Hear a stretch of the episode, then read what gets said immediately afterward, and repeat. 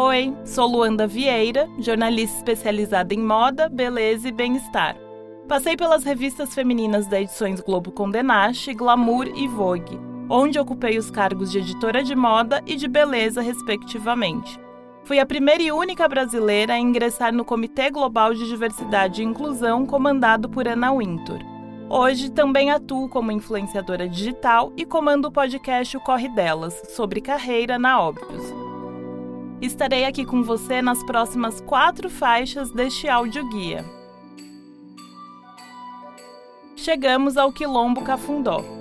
A comunidade quilombola do Cafundó está localizada na área rural de Salto de Pirapora, a 12 quilômetros do centro de Sorocaba, no estado de São Paulo. Oficialmente, o quilombo existe desde pelo menos 1888, quando o casal Joaquim Congo e Ricarda Congo receberam a alforria e herdaram as terras da pessoa que era, então, o senhor deles. Na década de 1970, um homem chamado seu Otávio Caetano teve grande importância na luta deste e de outros quilombos vizinhos, que eram vítimas de uma onda de violência e extinção. Particularmente, os esforços de seu Otávio de falar sobre o quilombo e da língua cupópia, que combina a estrutura do português com palavras de origem africana, ganharam notoriedade.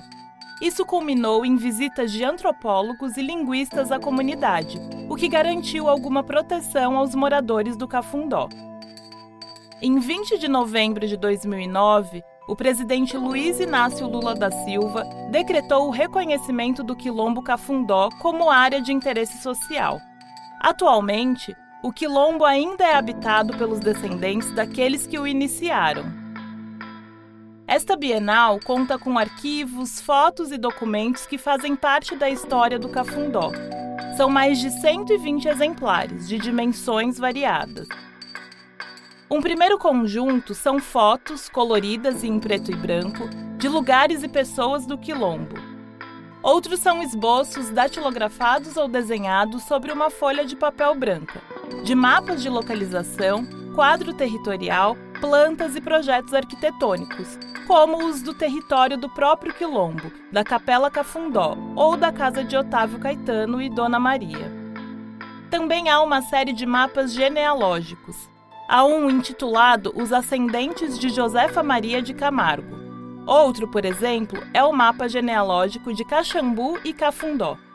Noutra categoria estão anotações sobre as línguas faladas do Quilombo, lista lexical de Otávio Caetano, expressões com quem dar, expressões da cupópia, comparação de expressões entre Minas e Cafundó ou ainda dúvidas, pronúncia e sentido. Há também algumas notícias de jornal, todas publicadas no ano de 1978. Os títulos são sugestivos da histórica luta do Quilombo e da percepção pública sobre ela, ainda na década de 70. Escutemos alguns deles. Os Negros do Cafundó e a sua estranha maneira de falar, com subtítulo Nas Recordações O Tempo da Escravidão, publicado pelo Cruzeiro do Sul, Jornal de Sorocaba.